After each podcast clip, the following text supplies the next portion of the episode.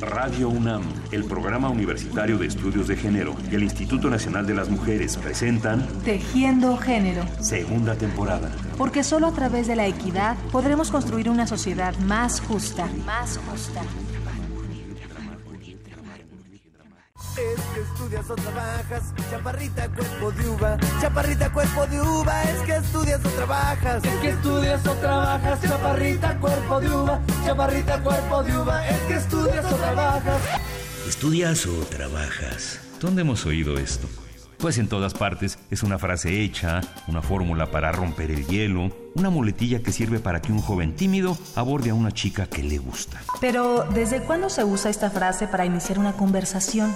Pues seguramente desde no hace tanto tiempo, tal vez desde la década de 1950, que fue cuando las mujeres comenzaron a hacerse más presentes dentro de la educación media superior y superior, y también cuando comenzaron a irrumpir más notoriamente dentro del mercado laboral. Muy probablemente fue entonces cuando la fórmula estudias o trabajas sustituyó a la que antes, cuando las mujeres salían poco de su casa, se usaba con más frecuencia. ¿A qué hora sales al pan? ¿A qué hora sales al pan? La educación formal de las mujeres en México tiene una historia lenta y larga y ha sido una de las rutas más sólidas para abrir espacios de crecimiento y de realización personal y para el enriquecimiento de nuestra sociedad a través de sus aportaciones profesionales. Hacia principios del siglo XX, varias mujeres de clase media se interesaron por hacer estudios formales de cocina, de corte y confección, o por hacer cursillos para obtener algunas habilidades secretariales o administrativas. Y esto, que ahora puede parecernos poca cosa, les permitió ganarse la vida y darle más solidez y cierto prestigio al ejercicio de estas actividades. Muchas mujeres en esos tiempos comenzaron también a prepararse para ser maestras y varias de ellas jugaron un papel activo y crítico en la lucha revolucionaria. Un poco antes, para ser más exactos desde fines del siglo XIX, aparecieron también las primeras intrépidas profesionistas mexicanas. La primera médica, Matilde Montoya, que concluyó sus estudios en 1887, la primera abogada, María Sandoval, que se recibió en 1898, y la metalurgista Dolores Rubio Ávila, además de la odontóloga Margarita Chorné, ambas tituladas en 1886. Al paso de los años, para 1940, la matrícula de la universidad registraba una mujer inscrita por cada cuatro alumnos varones y en la actualidad existe casi una paridad de 50 y 50%, pero ahora con una ligera mayoría de mujeres. Ya pasaron los tiempos, como podemos ver, en que las mujeres solamente salían al pan. El panadero con el pan, el panadero con el pan. Y traigo caldras, novias, cuernos. ¿Qué pasó, marchantita? ¿Va usted a salir, sí o no? Voy, que me estoy peinando. Conversemos, reflexionemos, compartamos experiencias. Tejiendo género. Conduce Rita Abreu. ¿Qué tal? ¿Cómo están? Muy buenas tardes. Les damos la más cordial bienvenida a todos y todas que están atrás de este maravilloso aparato radio de radio, que quizás nos oyen en el coche o están en alguna en alguna casa. Bueno, a todos, bienvenidos, quédense. Estamos en Tejiendo Género en esta segunda temporada y hoy vamos a hablar de ¿estudias o trabajas? Así que creo que hay mucho que decir. Hay que ir contando cómo llegaron las mujeres a las universidades, hay que contar qué tal está la deserción escolar, si es mayoritariamente de mujeres, qué tal los hombres con la incorporación de las mujeres a las universidades, qué tal la manera de defender una vocación, de preservar la idea de que vamos a ser profesionistas, en fin, creo que hay mucho que decir sobre este estudias o trabajas, así que llámenos el 5536 89 89 recibe su historia, su comentario. Y también estamos en las redes sociales, así que no olviden que estamos en Tejiendo Género a través de Facebook. Y vamos ahora a hablar de un libro, Intrusas en la UNAM, que es además el que da, el que vamos a regalar, el que da motivo a que estén con nosotras dos coautoras de este libro. Así que todas las personas que quieran conocer por dentro qué sucede en la UNAM, especialmente con respecto a la incorporación de las mujeres a las diferentes carreras, pues no dejen de llamar para que por azar cuatro personas van a obtener este libro, lo puedan leer y disfrutar. Así que yo con gusto presento a nuestras invitadas para entrar en materia y conversar. Ana Buquet. Bueno, Ana Buquet en buena medida es la detonadora de este proyecto radiofónico que ustedes están escuchando. Ella es la secretaria de Equidad de Género del Programa Universitario de Estudios de Género, el PUEG, que es un programa de la UNAM. Es licenciada, es maestra en psicología y es doctora en psicología. y entre otros trabajos que ha publicado es coautora de este libro que estamos mencionando y que hoy regalamos que se llama Intrusas en la Universidad. Tenemos también con nosotros a Hortensia Moreno Esparza. Ella es doctora en Ciencias Sociales, profesora de la Facultad de Ciencias Políticas y Sociales de la UNAM, es integrante del Comité Editorial de Debate Feminista, es una investigadora de la UNAM, coautora de estas intrusas en la universidad. Desde la más cordial bienvenida, Ana Buquet, ¿cómo estás? ¿Qué tal? Muy bien, muchas gracias. Hortensia. Buenas tardes, Rita, ¿cómo estás? Muy bien. Ahora, la pregunta es, Ana, ¿estudias o trabajas? ¿Estudias o trabajas? Pues mira, yo creo que se puede, se puede, hacer de todo. Si estudio y trabajo por maestrías, tú lo has logrado. Pues mira, déjame decirte que yo empecé a trabajar a los 19 años de tiempo completo. Y durante, digamos, desde los 19 años hasta el momento, hice la licenciatura, la maestría y el doctorado. Así que yo creo que se puede estudiar y trabajar. Claro, sí. Y además tener una hija, eh, casarte, divorciarte, Exactamente. ir al súper, este, bueno, y, y, y bueno, y, ser secretaria de equidad en el PUEG. También, Así es complicado. ¿Y tú, Hortensia, estudias o trabajas? Yo estudio y trabajo. ¿Haces las dos cosas? Fíjate qué interesante. Yo terminé mi doctorado en 2010. He tenido como unos interregnos largos en que me peleo con la academia y luego regreso porque no puedo vivir sin ella y esas cosas. Amor odio. Amor odio, pero bueno, mi última experiencia fue deliciosa porque después de los 50 años de edad me inscribo en el doctorado de Ciencias Sociales en la UAM Xochimilco y trabajo eh, rápidamente en un proyecto de investigación muy divertido que fue sobre boxeadoras, mujeres que boxean, y me doctoro. Y bueno, y ahorita seguimos estudiando y trabajando porque el trabajo de investigación es un trabajo que te obliga a estudiar. Y luego además dar clases, pues te obliga a estudiar. Pero bueno, en términos de lo tradicional, que quiere decir estudias o trabajas, yo diría que ahora ya nada más trabajo y antes, hace todavía de 2010, antes de 2010, estudiaba y trabajaba las dos cosas al mismo tiempo. Que los he hecho así de manera intercalada. Ana Buquet, bueno, este libro, pues es muy interesante que se hayan dado a la tarea de poner este microscopio en la propia universidad. Así es.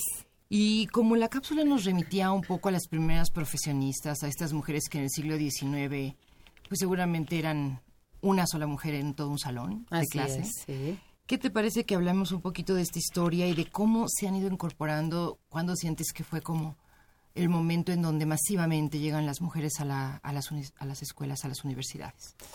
Mira, la historia de las mujeres en la educación superior es, es increíble realmente, ¿no? Porque las universidades existen a lo largo de siglos y las mujeres tienen prohibido el acceso a las universidades, ¿no? Entonces, cuando empiezan a entrar las primeras mujeres, entran a través de una serie de estrategias personales, familiares, si son apoyadas, ¿no?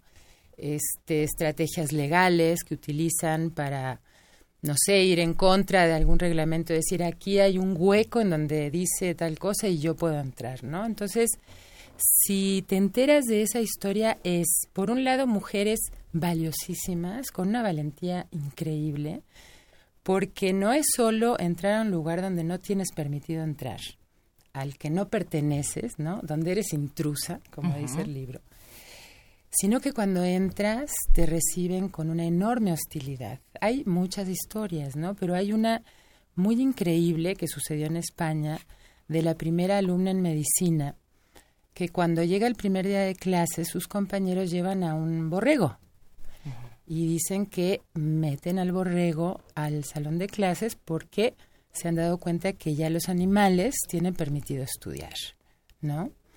Así empieza la historia de las mujeres en la educación superior. Entonces yo creo que lo primero que hay que ver es que hay mujeres en todas partes del mundo, además viajaban de un país a otro. Si no las dejaban estudiar en su país, se iban a otro. Son mujeres, imagínate, a final del siglo XIX, que eh, lucharon por poder entrar a un espacio que les estaba completamente prohibido, ¿no? Y que poco a poco, bueno, ellas abrieron el camino para todas las demás, ¿no? O sea, que hoy estemos en la universidad tantas mujeres no es porque algún día se decidió y se hizo, se legalizó que las mujeres se hizo pudieran un estudiar. Que decía, vengan. Vengan, ahora la, no, no, no, es, es producto de, de mujeres que de verdad dieron su vida por poder estudiar, por poder pertenecer a un espacio que la sociedad les prohibía y que ellas sabían que no había ningún motivo para que se quedaran fuera de esos espacios, ¿no? Ahora, hoy tenemos a las mujeres en la universidad y las tenemos masivamente, ¿no? Y eso da la impresión de que hay un terreno de absoluta igualdad en las universidades, pero sabemos que eso tampoco es así, ¿no? Hay que analizar, hay que mm, empezar como a desmenuzar datos, a buscar espacios en donde te das cuenta de que en la universidad todavía las mujeres son percibidas como intrusas, como personas que están ahí pero que no les corresponde estar por lo menos en ciertos espacios de la universidad, ¿no? Digamos entonces, Hortensia, que tenemos espacios que no son todavía como aptos, que todavía existen los estereotipos, a lo mejor todavía estudiamos carreras de acuerdo a nuestro género. ¿Qué dicen las investigaciones que ustedes han realizado precisamente aquí en este libro? Antes de contestarte esa pregunta, te quiero que contar la anécdota que es la anécdota, Por digamos, favor, la claro. paradigmática del tema de las mujeres en la universidad. Y es que Sor Juana Inés de la Cruz, que es nuestra intelectual más importante de la colonia, cuando aprende a leer, ella dice que quiere ir a la universidad y le dicen que las mujeres no pueden ir a la universidad y entonces ella dice que ella se quiere vestir de hombre para poder ir a la universidad. Y por supuesto tampoco se pudo travestir. Desde luego, a pesar de todos los obstáculos, ella realiza una proeza intelectual que es histórica. Nadie, nadie se compara. La obra de Sor Juana no tiene parangón ni entre hombres ni entre mujeres. Pero bueno, esa es una, como dicen, un garbanzo de a libra. ¿Qué pasa ahora en las universidades? Nosotros detectamos un fenómeno que se llama la segrega- segregación de género en la elección de carrera. Desde luego, se trata de un fenómeno muy complejo que tiene que ver con múltiples procesos relacionados con, por ejemplo, qué es la vocación, qué es lo que a ti te gusta hacer, qué es lo que en tu casa te dicen que eso es lo adecuado para las mujeres y qué es lo adecuado para los hombres. Ciertamente tenemos cifras muy significativas, como por ejemplo que en las ingenierías y ciencias duras, matemáticas, física, astrofísica y todas esas cosas, la presencia de mujeres es del 25%. Y en cambio, en las carreras que se relacionan con actividades de cuidado, aquí estoy hablando de enfermería, de medicina ahora, ¿no? De manera muy importante, psicología, pedagogía, las cifras de mujeres son por encima del 50% y en algunos lugares llegando por encima del 90%. Esto significa que todavía la repartición de esta matrícula que en el año 2000 se feminizó en la universidad, es decir, en el año 2000 empezó a haber una inscripción de mujeres que es ligeramente superior a la inscripción de hombres, lo cual corresponde demográficamente con la composición del país, en que somos un poquito más de mujeres que de hombres.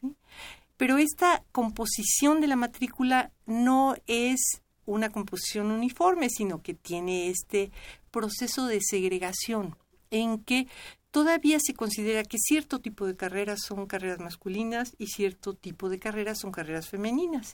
Y ya te decía, las que se identifican con la- los procesos de matematización, de los- las cuentas, ¿no? Toda esta cosa de lo muy abstracto se identifican como masculinas y las que se refieren al cuidado, sobre todo al cuidado personal, al cuidado de los otros, esas están identificadas como femeninas y todavía falta mucho para que logremos equilibrar. Aunque déjame que te diga una cosa, hace 30 años en la Facultad de Ingeniería creo que nada más había una mujer inscrita. ahorita hay más o menos 25% de mujeres inscritas. Quiere decir, sí, que se, como cifras, como dice Ana, en cifras, digamos, son cifras ya muy representativas, ¿no? Así es. Bueno, les voy a recordar, por supuesto, a nuestros amigos y amigas los teléfonos, porque sí quisiéramos incorporar la historia de ustedes, la anécdota que tengan sobre esta incorporación de las mujeres a la universidad, para que nos digan si estudian o trabajan. 55 36 89 89. Y les recuerdo también que, bueno, el tema se va a ampliar muchísimo, porque ahora hay que saber, ok, a lo mejor vamos a la universidad, terminamos una carrera, pero qué pasa después. Así que vamos a regresar después de una cápsula y con otra invitada que se nos une a esta charla.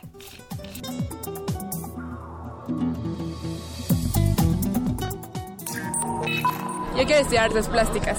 Chef. Astronomía. Ingeniería en audio. Arqueología. Ingeniería eléctrica electrónica. Diseño. Odontología. Ingeniería civil. Eh, ingeniería petrolera. La identificación de la vocación personal y la elección de una carrera universitaria son dos de las cosas más complejas a las que se enfrentan los jóvenes y las jóvenes que terminan su educación básica. Son muchas las causas que orientan esa decisión. Vocaciones definidas desde la infancia, buenas opciones en el mercado laboral, facilidad personal para algunas materias, etc. Y todas estas causas llevan la elección generalmente a buen puerto, con unos estudios que se disfrutan y se aprovechan y con una actividad profesional placentera. Pero también existen razones menos conscientes y claras que pesan en la elección de una carrera universitaria y que muchas veces llevan a abandonar vocaciones y a dejar de lado buenos potenciales de desarrollo. Una de esas razones es el prejuicio al que llamamos orden social de género. ¿Ingeniera yo? No, ¿cómo crees? Van a decir que soy machorra. Trabajo social, pero si eso es para niñas. ¿Agronomía? ¿Y qué voy a hacer ahí en medio de puros hombres? Pedagogía. Ay, ni que fuera a jugar a la escuelita. ¿Tú qué estudias? Ingeniería eléctrica electrónica. ¿Y por qué elegiste esta carrera? Porque me parece impresionante lo que puedes lograr con la electrónica. Muchos avances, sobre todo para la sociedad, para el beneficio de la sociedad. ¿Tienes muchas compañeras o son más hombres? Pues en principio en troco común sí somos bastantes mujeres y no se nota la diferencia, pero entre vas avanzando en la carrera, sobre todo en la de nosotros, sí se reduce muchísimo la cantidad de mujeres. Hay ocasiones en que hay materias en que puedo llegar a ser la única mujer.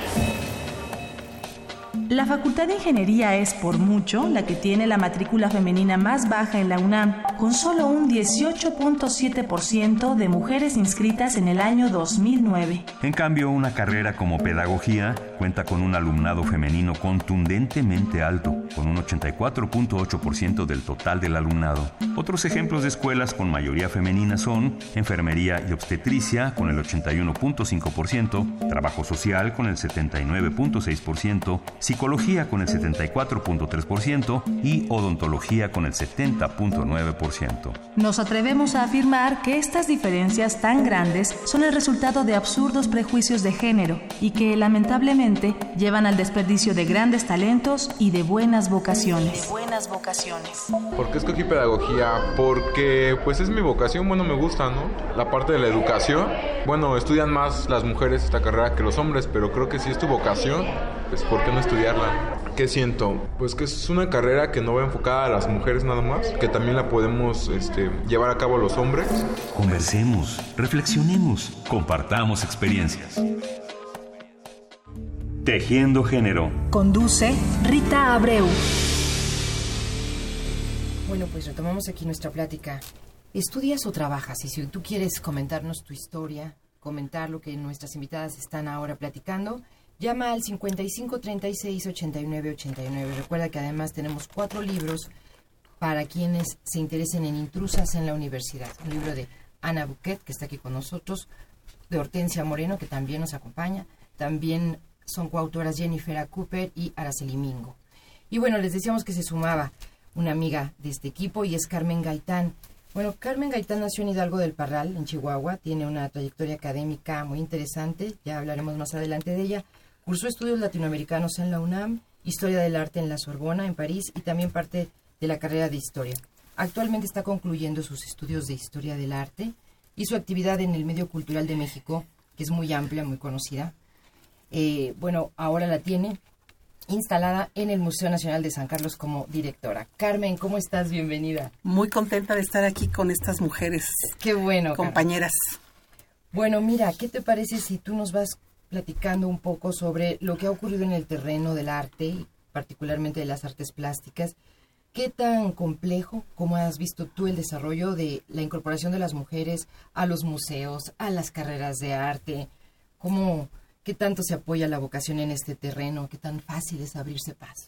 Sí quisiera compartir que hoy, actualmente, la mayor parte de los puestos de directivas de museos son mujeres. Pero esto hace 50 años no era así. Había un hombre que se llamaba Fernando Gamboa, que fue el gran zar del arte mexicano y que fue el hombre que promovió a los grandes artistas, no nada más a los tres conocidos muralistas, sino el arte tanto prehispánico como el arte contemporáneo de la época.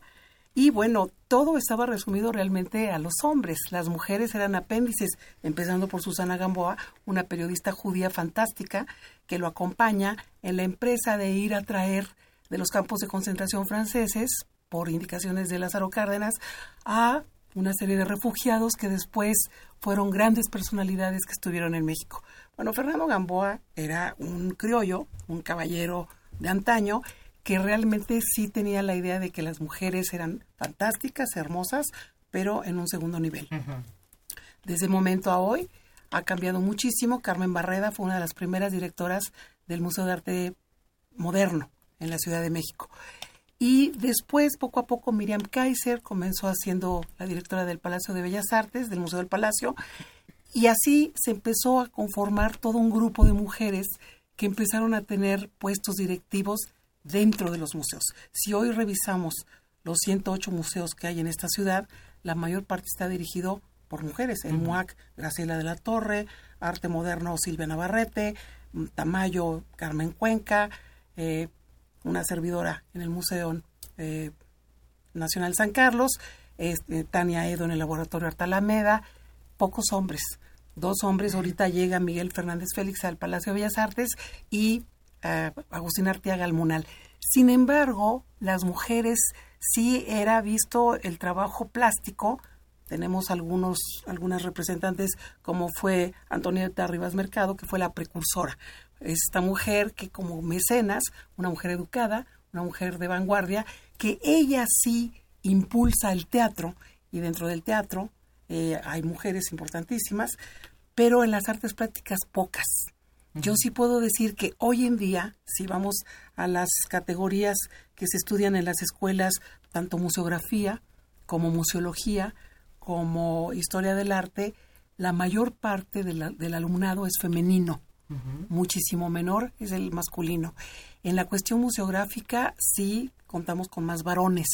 ¿Por qué? Pues porque es un trabajo bastante pesado, la carga de la obra, levantar los cuadros, colgarlos, pero aún así yo me precio de que fui una joven que cargó cuadros, que estuvo muchos minutos parada sosteniendo un cuadro con Fernando Gamboa dirigiéndome en el Palacio de Bellas Artes, pero era inusual muy inusual. En un momento dado fue visto también como algo de postín.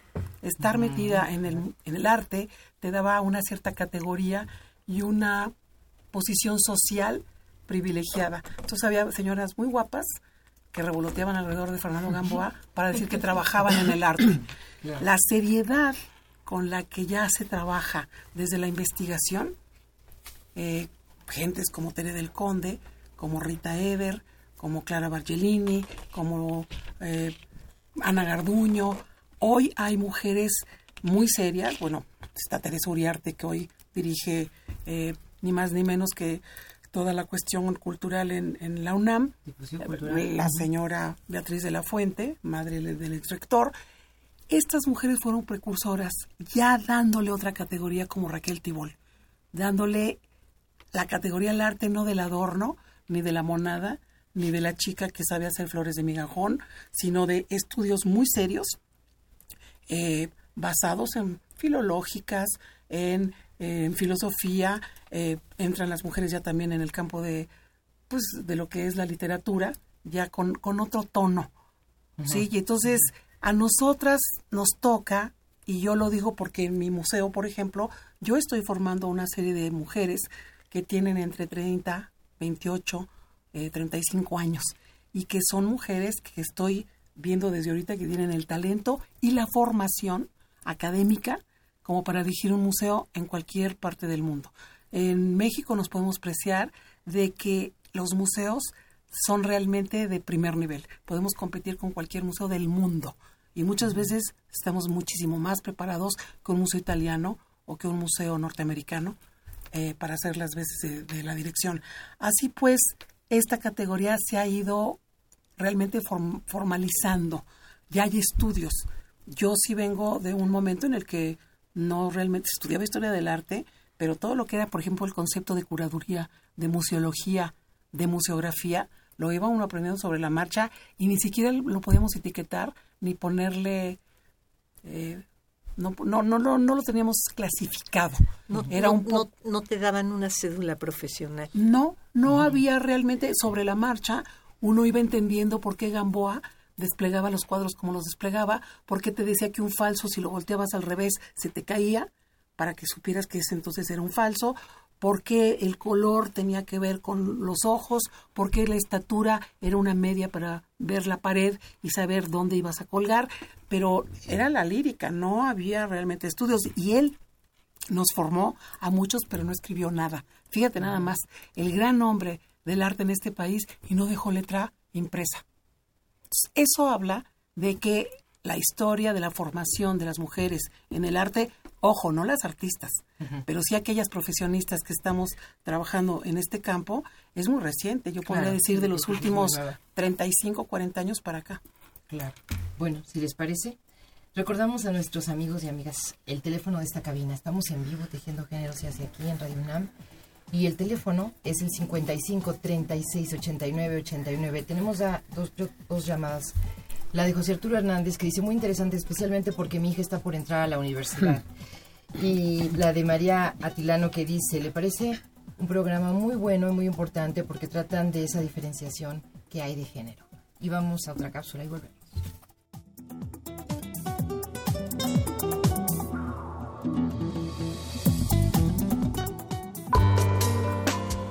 Indira tiene 23 años y hace unos meses se tituló como actuaria en la Universidad Autónoma de Nuevo León. Ella nació en Salina Cruz, Oaxaca, donde viven sus padres, ambos maestros. Allí estudió la primaria y la secundaria y se fue después a cursar la preparatoria a la ciudad de Jalapa, acompañando a su hermana que se inscribió en la Universidad Veracruzana para hacer la carrera de economía. Indira se trasladó años después a Monterrey y ahí rentó un cuarto en el que vivió sola mientras concluía sus estudios universitarios de actuaría. Ahora ha comenzado a trabajar en una importante aseguradora, comparte un departamentito con unos amigos, quiere cursar una maestría y busca resolver los asuntos de tiempo y distancia para hacer coincidir sus planes con los de su novio que trabaja en Salina Cruz en el negocio de su familia y que se prepara para ser fotógrafo profesional. Tanto Indira como sus hermanos, dos varones y dos mujeres, han recibido todo el apoyo de sus padres que desde sus modestos recursos los alientan a cumplir su vocación y a realizar sus estudios universitarios.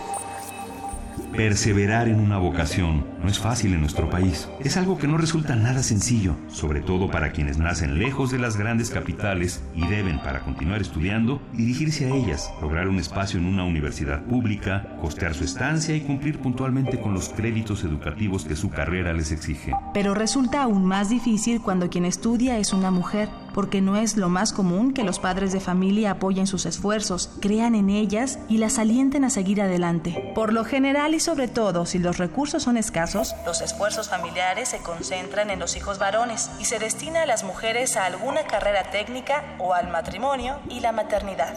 Las jóvenes que siguen una carrera universitaria requieren una firme vocación y mucha confianza en sí mismas para perseverar, para continuar estudiando, para hacer realidad sus planes. Por eso la historia de Indira, que es real y aún se sigue escribiendo, es un caso ejemplar, un relato que merece el más exitoso de los finales, un final que será sin duda el mejor de los principios.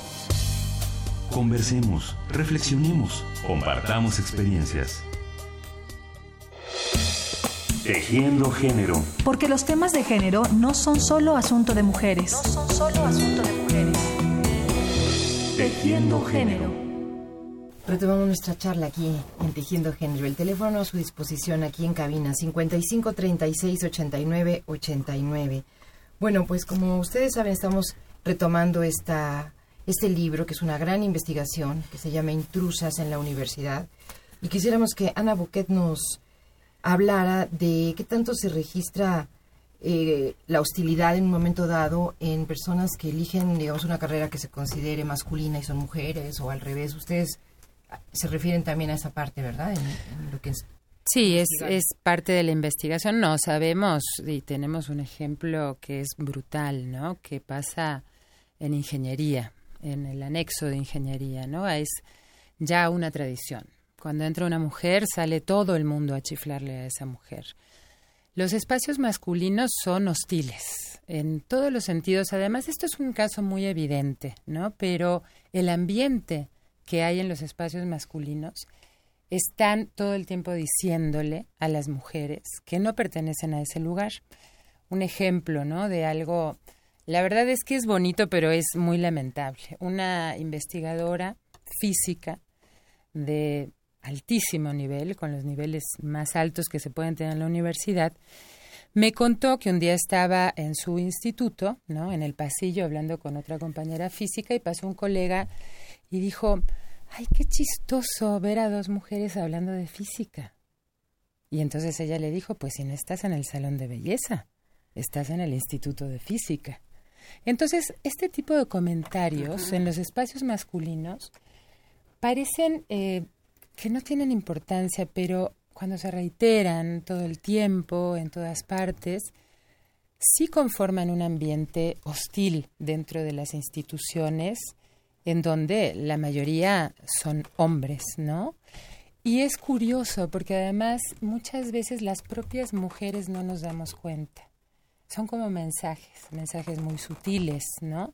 Y no son mensajes intencionales tampoco, no es que los hombres se propongan este hacer sentir incómodas a las mujeres, es parte de, de este sistema de relaciones de género en donde uno crece pensando que las mujeres son más adecuadas para ciertas actividades y los hombres para otras. Pero lo mismo le pasa a los hombres que pudieran tener una vocación por enfermería, por trabajo social. Tal vez no vivan adentro de esas facultades o de esas escuelas una hostilidad, pero ¿qué tal en el entorno familiar, por ejemplo, ¿no? O en el entorno social de los amigos, o sea, porque el sistema de género lo que hace es dividir a los sexos, ¿no? A través de, de este sistema que se llama género. Entonces, las mujeres no son adecuadas, entre comillas, ¿no? En ciertos espacios y los hombres no son adecuados en otros, ¿no? Claro. Aquí sería interesante hablar de la cuestión de las cuotas, ¿no? ¿Por qué no tener iguales cuotas de hombres, estilistas, enfermeros, eh, no sé qué tenga que ver con el cuidado de la familia, al parejo de nosotras. ¿Por qué no? ¿Cuántas mujeres carpinteras o mecánicas tenemos? Pocas. Por esta actitud de la que tú hablas, cuando podemos tener exactamente, claro, el físico, por supuesto que a veces interviene, pero no la cabeza, de ninguna manera. Y sí hay a priori esta cuestión muy ideológica que arrastramos a pesar de que estamos en el siglo XXI, de pensar que no, de antemano estás cancelada para pensar como físico o matemática. Y tenemos químicas, matemáticas, filósofas Brillantes, extraordinarias. extraordinarias. Bueno, en Facebook llegó un mensaje de Carla Noriega que dice que tiene una amiga en ingeniería que es criticada porque dicen, bueno, entró esta carrera mientras se casa, ¿no? Las famosas, era MMC, ¿no? Le decían, está mientras se casa. Y dice, ¿cómo no existe esa crítica a los hombres cuando no son buenos estudiantes? Porque cuando ven que hay un desempeño regular, dicen, bueno, es que como después va a acabar casándose. Y esto, Hortensia, lo pongo aquí en la mesa para hablar de lo que sigue después. Cuando se concluye una carrera, sigue. Ahí sí se abre todo un camino por recorrer, ¿no? Bueno, a mí me gustaría hablar un poquito más de antes, porque la elección de carrera está mediada por muchos factores. Vamos a decir que el principal, o el que debería ser principal, es el de la, del talento y la vocación pero a veces esta, este talento y esta vocación tienen esta modulación de qué es lo que va a decir mi papá y qué es lo que va a decir mi mamá. Todavía tenemos evidencia de familias en las que, por supuesto, cuando los recursos son escasos, siempre la preferencia es hacia los varones y entonces si solamente puede estudiar uno de los integrantes de la familia, el que va a estudiar es el hombre. Y luego todavía esta idea de que para qué va a estudiar una mujer si se va a casar. A mí me tocó, yo estoy hablando de hace un, un horizonte de, vamos a decir, 45 años, que cuando yo salí de la secundaria, algunas de mis compañeras no entraron a la preparatoria, sino que se fueron a estudiar una carrera comercial, porque en su familia se consideraba que para qué iban a invertir todo el montón de recursos que implica que un, uno de los hijos o una de las hijas ingrese a, a la educación media superior y luego a la educación superior, si se iban a casar. Entonces era mejor que estudiaran, por supuesto, para secretaria. Y además allí como que había todavía la fantasía de que se les abría inclusive un mercado matrimonial adecuado. Y entonces yo me acuerdo de compañeras mías sumamente talentosas, sumamente inteligentes, que hubieran hecho una magnífica carrera, que su papá y su mamá dijeron, tú te vas a meter a la carrera comercial porque no vas a entrar a la prepa además de todos los demás problemas que había, porque había todavía inclusive en ese momento como una satanización de los espacios universitarios en donde pues la gente se corrompía y esas cosas. Pero bueno, en fin, yo creo que el asunto ha cambiado mucho y que ahora este largo, largo proceso que implica de la secundaria que terminas la licenciatura está más, más, vamos a decir, más equilibrado en términos muy generales, en términos estadísticos. Ahora bien, en este libro nosotros tenemos datos que indican que a partir de la terminación de la licenciatura, en la que, por cierto, las mujeres estadísticamente tienen un, desempeño mejor, terminan más a tiempo, con mejores calificaciones, con, con menos materias reprobadas. Pero a partir de la, de la terminación de la licenciatura, empieza a haber como un adelgazamiento de la matrícula femenina. Es decir, el estudio de posgrado, la, la, especialización, la maestría y el doctorado se empiezan a volver espacios otra vez de la masculinidad. Nosotras atribuimos el fenómeno a varios factores. Uno muy importante es el de que el estudio del posgrado coincide con el ciclo vital. Es decir, estamos hablando de ese momento en que las chicas cumplen 23, 25, 27 años y es el momento de la reproducción de la especie. Digamos que aquí hay un, todavía una muy fuerte eh, carga que tiene que ver con la decisión de las mujeres que tenemos que elegir entre la carrera profesional o la vida familiar, que es una, una alternativa que no se le presenta a los hombres.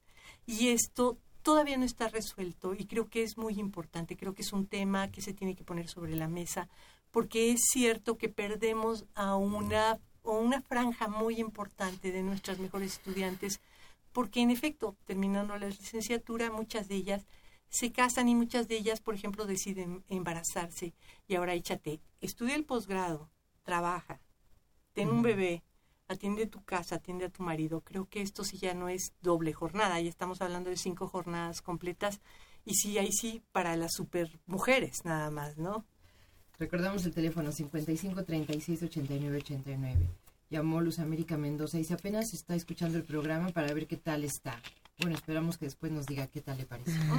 claro. Y luego tenemos a Dafne de Lourdes que nos dice, muy interesante, y ella realizó un proyecto respecto a las diseñadoras en México. Pues estaría también interesante conocer esa área. Claro que nos Bueno, en esta última cápsula, Carmen Gaitán, escuchábamos el trabajo que implica para una familia mandar a una chica o a sus hijos, porque yo también conocí una familia donde eran varios, a estudiar a México, a, donde te tienes que adaptar a una ciudad, no solamente a una universidad.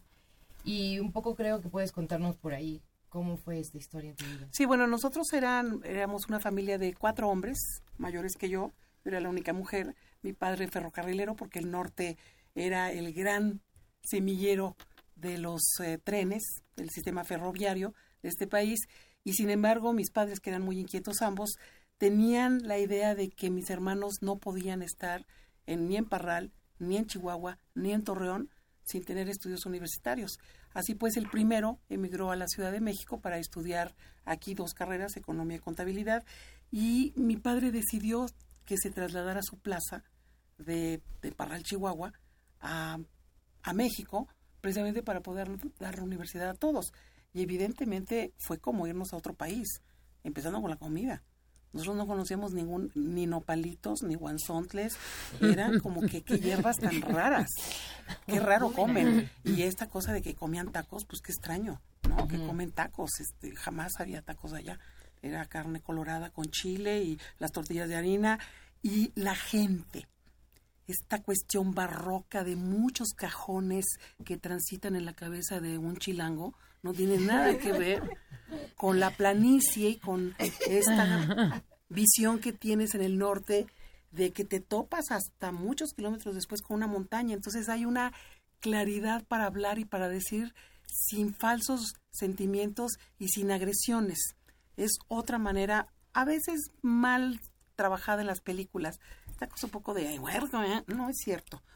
Eh, pero sí hay, evidentemente, una cultura del trabajo y una ontología muy diferente a la de este momento mesoamericano donde uno se topa pues con la Cuatlicue y con Tlaloc y con el mundo mesoamericano que es muchísimo más complicado y evidentemente fue muy complejo a todos nosotros a la familia el podernos adaptar y fíjate nada más yo tengo ya muchos años y yo sigo diciendo es que los chilangos son sí, me quedó en mi, sí, porque claro, porque más yo tengo una personalidad fuerte, directa, desde la morfología y mucha gente me vive como una mujer, como si yo no tuviera emoción y como si me pudieras este, cargar toda la, la cuestión de que ella puede ser la responsable porque como es muy fuertota y es muy grandota y es pues no yo también lloro y me siento y me caigo y me duele y, y, lloro yo por ejemplo no tuve hijos pero todos los proyectos que he desarrollado a lo largo de mi vida han sido hijos extraordinarios que me han dado unas satisfacciones fantásticas. Y he tenido la fortuna de vivir con Federico Campbell 27 años de mi vida y ha sido fantástico. Un saludo. Vivir con un escritor y vivir con un hombre que comprendió perfectamente bien que yo tenía una vida profesional y que yo podía viajar por todo el país cuando trabajaba en en el Instituto Nacional de Antropología e Historia con los arqueólogos a hacer investigaciones y hacer trabajos de, de grabación y demás sin que hubiera ningún problema, pero sí no era no era muy usual. Muchas de las compañeras arqueólogas terminaron casándose con el arqueólogo de al lado y viviendo a veces vidas infelices y de infierno, precisamente por, por el miedo de que pensaran que como pasaban seis meses allá perdidos en Chetumal o en Calakmul, iba a haber algún romance y después qué iba a pasar con el novio que estaba en el DF. En fin, yo sí pienso que adaptarse, ya no creo que haya tanta migración porque por fortuna vengo de San Luis Potosí, estuve allá entregando una exposición, magníficos museos, magníficas directoras, también hay directores, y universidades escuelas, muchísimas, cosa que en los 60, 70 no existía. Entonces, sí, esta transmigración de tener que venir de Tijuana, tener que venir de Chihuahua, tener que venir de Guadalajara al DF, sí, claro que nos costaba, porque además dejábamos la familia ya. Los amiguitos de, pues los amiguitos de la infancia, la familia, la tía querida, el río, las salidas, pues sí, las salidas en palomilla todos juntos, que todo era como muy cercano y muy fácil y todo el mundo se conocía, ah, pues déjela salir porque al fin que se va con los Ruiz Gómez aquí dentro de dos cuadras, no pasaba nada. Llegas a México y entonces sí ya era una especie de cárcel, ¿no?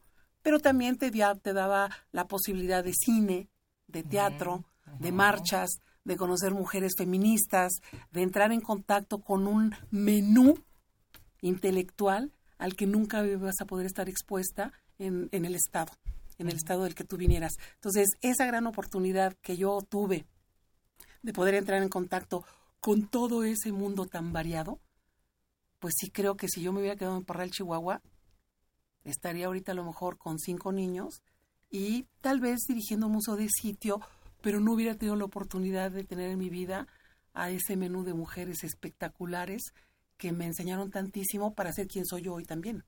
Bueno, pero vamos a hacer un corte ahora. Después nos cuentas porque estás ahora, precisamente estás estudiando, ¿no? Ah, sí. Esa es una factura pendiente que yo tenía. Y trabajas ahora Estudio y trabajo y me siento muy orgullosa y Marta Lama se ríe mucho de mí porque me dice, ¿Cómo que estudias y trabajas, Carmelita Gaitán? ¿Cómo le haces? Pues ya ves. Bueno, pues vamos a recordar el teléfono, el 55 36 89 89. Hoy estamos en estudios o trabajas y comentando el libro Intrusas en la Universidad, así que no se vayan.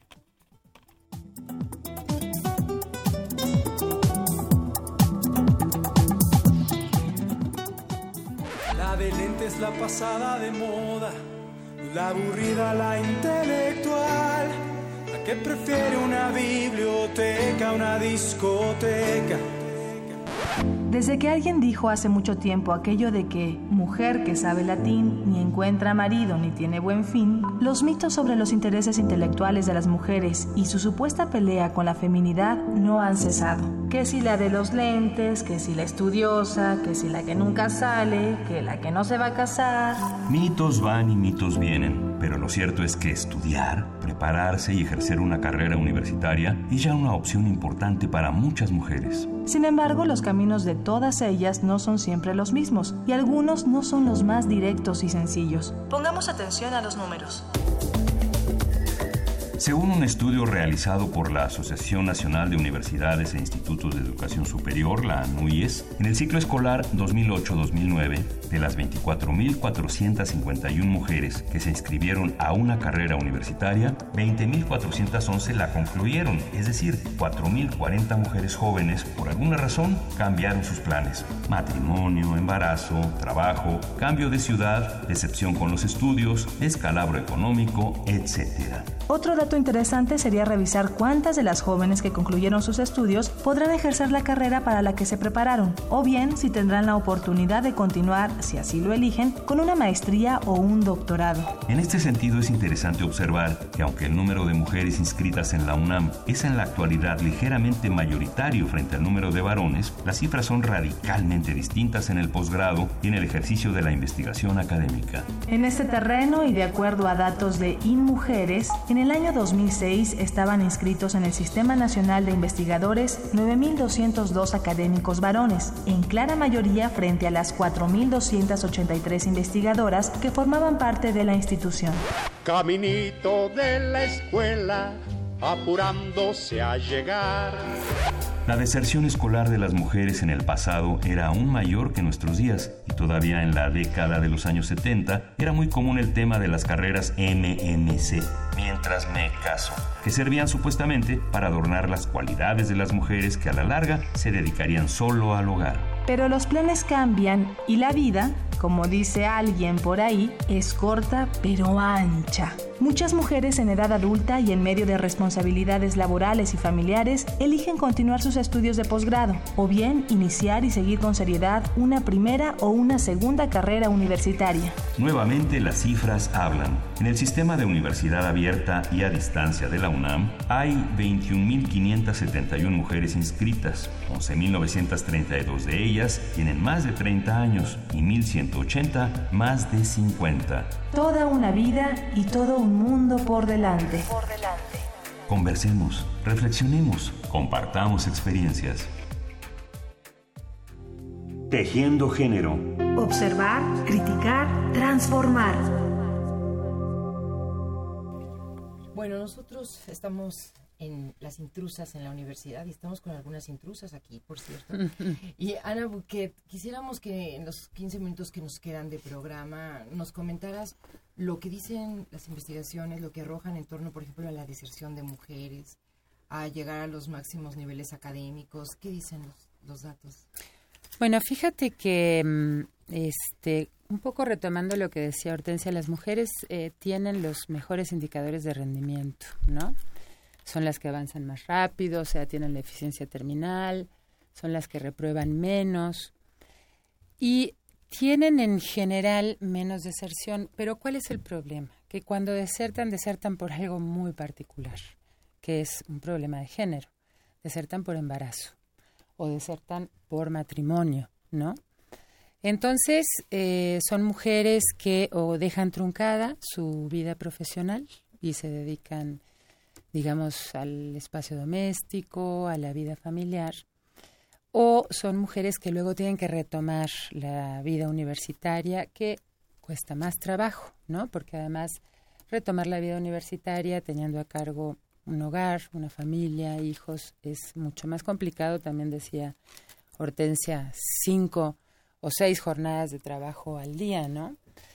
Y fíjate que con las académicas pasa lo mismo, ¿no? Eh, las académicas van avanzando en su carrera todo el tiempo con obstáculos, obstáculos que tienen que superar u obstáculos que tienen que hacerlos a un lado, esperar y luego volver a tomar su, su profesión, ¿no? Entonces, un dato muy interesante que podemos ver es que incluso las investigadoras de mayor nivel demoran más tiempo que los hombres en llegar a ese nivel, ¿no? Y otros datos muy interesantes asociados con esto es, preguntamos, bueno, ¿por qué pasa en la universidad que hay muchas parejas que son académicos, ¿no? Investigador, investigadora. ¿Y qué pasa? Tienen el mismo nivel, en los mismos estudios, este, son igual de brillantes, igual de reconocidos, pero ella se tiene que hacer cargo del espacio doméstico con una serie de recursos, ¿no? Porque acá también entra el tema de clase. Entonces, cuando tienes, digamos, la posibilidad de contratar servicio doméstico, etcétera, se te facilitan mucho las cosas, pero nunca, nunca del todo, ¿no? Entonces, lo que estamos viendo es que la vida universitaria no se da en un terreno de igualdad hay muchas cosas para cambiar. La división sexual del trabajo es algo que atraviesa a toda la universidad y, se trae desde afuera también, ¿no? O sea, las mujeres traen esa carga de la familia, de las responsabilidades del cuidado y tienen que rendir el doble con eh, un agotamiento muy fuerte y demorar mucho más que los varones, ¿no? Ahí es cuando nosotras decimos sí, hay eh, una gran cantidad de mujeres en la universidad. Qué bueno, qué bueno, eso es importantísimo.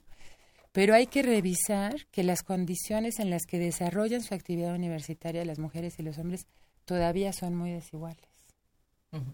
Fíjate que tenemos una llamada de una mujer anónima que dice que está atorada en el tráfico y sin querer sintonizó la estación y dice, gracias por las mujeres extraordinarias que están hablando. Así que se los paso al y el teléfono, todavía hay tiempo para que usted llame, opine, comente. 55 36 89 89. Estamos en Tejiendo Género aquí en Radio UNAM. Bueno, en esta ronda, que creo que ya es la última de la tarde de hoy, Hortensia, ¿piensas que eh, la universidad requiere hacer alguna política especial sobre la igualdad? Me llamó la atención el comentario también que Ana hacía al principio, que decía, eh, aparentemente hay una equidad yo recuerdo una campaña no hace muchos años precisamente que ustedes promovieron sobre la equidad de género dentro de la universidad, lo que quería decir que no había tal igualdad, ¿no? ¿Qué resultados obtuvieron? ¿Qué, ¿Qué, ha ido pasando con ese tema de la equidad de género dentro de la universidad? Mira, eh, uno de los temas que nos preocupa de manera muy importante a lo largo de toda la investigación es el tema del clima. Le llamamos clima al ambiente que está presente en los espacios de trabajo y en los espacios de estudio, que no es necesariamente una cosa tangible. Es difícil de describir, es difícil de demostrar, pero evidentemente tiene que ver con esta situación en la que de pronto las mujeres se encuentran como en terreno en el que no son bienvenidas, terreno del que se les quiere expulsar con fuerzas que no necesariamente son eh, muy explícitas, pero que, tienen, que van configurando una, una posibilidad o no de estudiar. Yo creo que hay que trabajar sobre el clima en todas las universidades. Te estoy hablando no de un fenómeno que ocurra de manera particular en la Universidad Nacional Autónoma de México. Este es un fenómeno que se estudia en todas las universidades del mundo. Tenemos evidencia de investigaciones que se han hecho en Estados Unidos, en Alemania, en España, en Italia, en Francia, en todos los países desarrollados, y pareciera que esto es una constante en las universidades, es decir, eh, las, las investigadoras han acuñado la frase del clima frío, que correspondería, yo creo que en español es mucho más fácil explicarlo como el clima cálido, ¿no? Cuando algo es cálido, cuando algo es acogedor, donde tú llegas y te sientes a gusto, te acomodas. Cuando tú llegas a un clima hostil, de pronto sientes que no estás donde tienes que estar. Y de, de lo que está constituido este clima es de por ejemplo, miradas, comentarios, actitudes, que sumadas van formando una hostilidad que al final se acumula en los hombros de las mujeres y a veces se puede atribuir esta deserción o esta imposibilidad de seguir o de realmente hacer lo que yo quería hacer, pero mejor me voy a un lugar que sea un poquito más más acogedor, menos menos menos eh, agresivo en contra mía.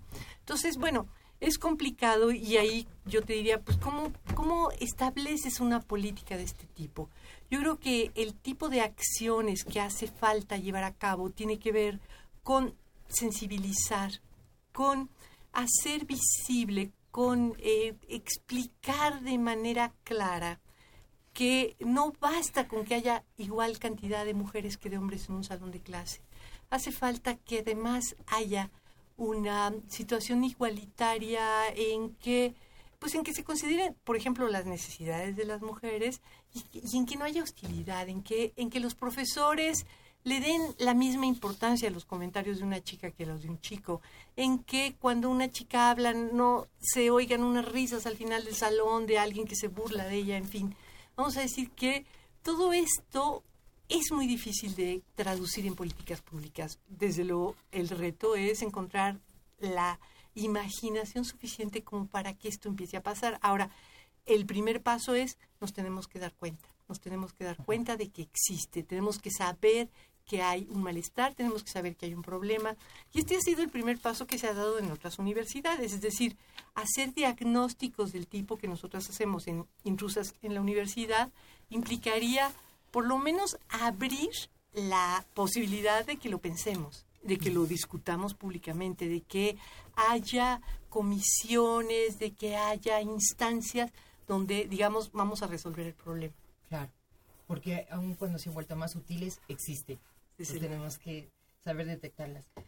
Carmen, fíjate que estamos ya pidiéndote tu comentario final para cerrar esta mesa, pero creo que es muy interesante, creo que de verdad esto de, de volver a estudiar, de darte ese tiempo, de defender un tiempo tan personal como terminar, estás terminando historia del arte, ¿no? Estoy estudiando la maestría, lo que me permitirá que pueda tener también la licenciatura, porque a pesar de que estudié tres años en la Sorbona de París, no, no concluí la carrera.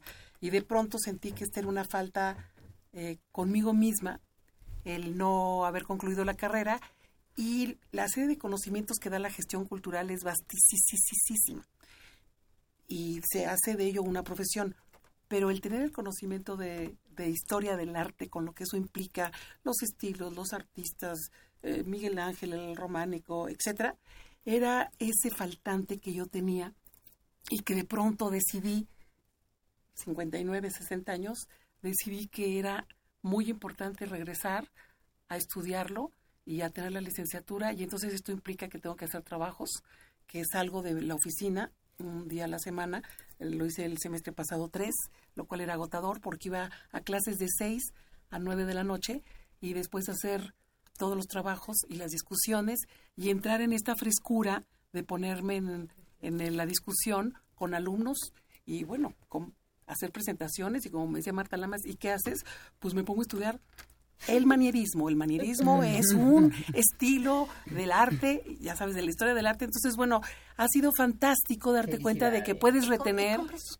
Compro mis cuadernos, compro mis bibliografías, me quemo las pestañas, me late el corazón.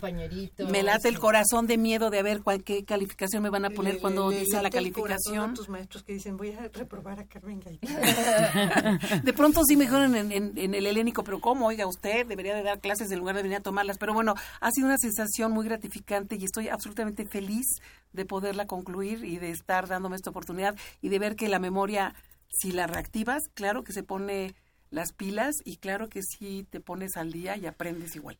Nos da envidia, Carmen, de veras. Bueno, saludos a Omar Lara, que nos dice cosas muy, muy padres por este programa, y a Paola Villaseñor, que es alumna de Ana Puquer. Fue mi alumna, ahora ya es licenciada, ah, pues, Paola. Gracias, Paola. Tenemos una llamada de una investigadora de una universidad privada que dice, es muy cierto lo que dicen de los espacios académicos, pero muchas veces son otras las son otras las mujeres, son otras mujeres, perdón, las que ponen obstáculos para el desarrollo. Uh -huh. de También estoy de acuerdo.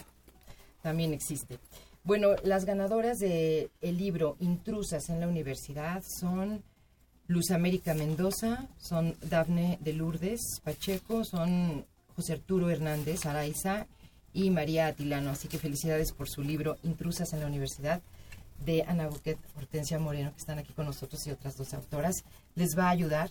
Está muy, de verdad, muy ilustrativo, tiene muchas gráficas, cuenta anécdotas muy simpáticas, como la de la Barbie ingeniera, que van ustedes a descubrir por ahí. Así que gracias por estar aquí, Ana Buquet. Un placer, la verdad. Hortensia Moreno, gracias por estar. Carmen Gaitán, ya nos vas a invitar a la fiesta. Yo los espero al museo, en el Museo Nacional Ah, bueno. San Carlos, Puente de Alvarado número 50, todos los días, de 10 de la mañana a 6 de la tarde, salvo los lunes. Vengan a ver a Goya. Está Oye, eso tiene Francisco las de Goya. profesionistas, mira, que su tema es su tema. O sea, Carmen, Está Cristina. Kahlo y Francisco de Goya y ya se va Sorolla. Este lunes termina, así que no Hay se lo tiempo. pierdan. Nos vemos ahí en el fin de semana. En la investigación y difusión, María Fernanda Rodríguez Calva y Galia Cosi. En la realización sonora, Daniel Sánchez. En la operación técnica, gracias a Agustín Mulia. En la producción, Yuriria Contreras, que también está en las cápsulas. Y en nombre de todo este equipo, en la conducción, Rita Abreu. Que pasen una excelente tarde y permanezcan aquí, en esta frecuencia.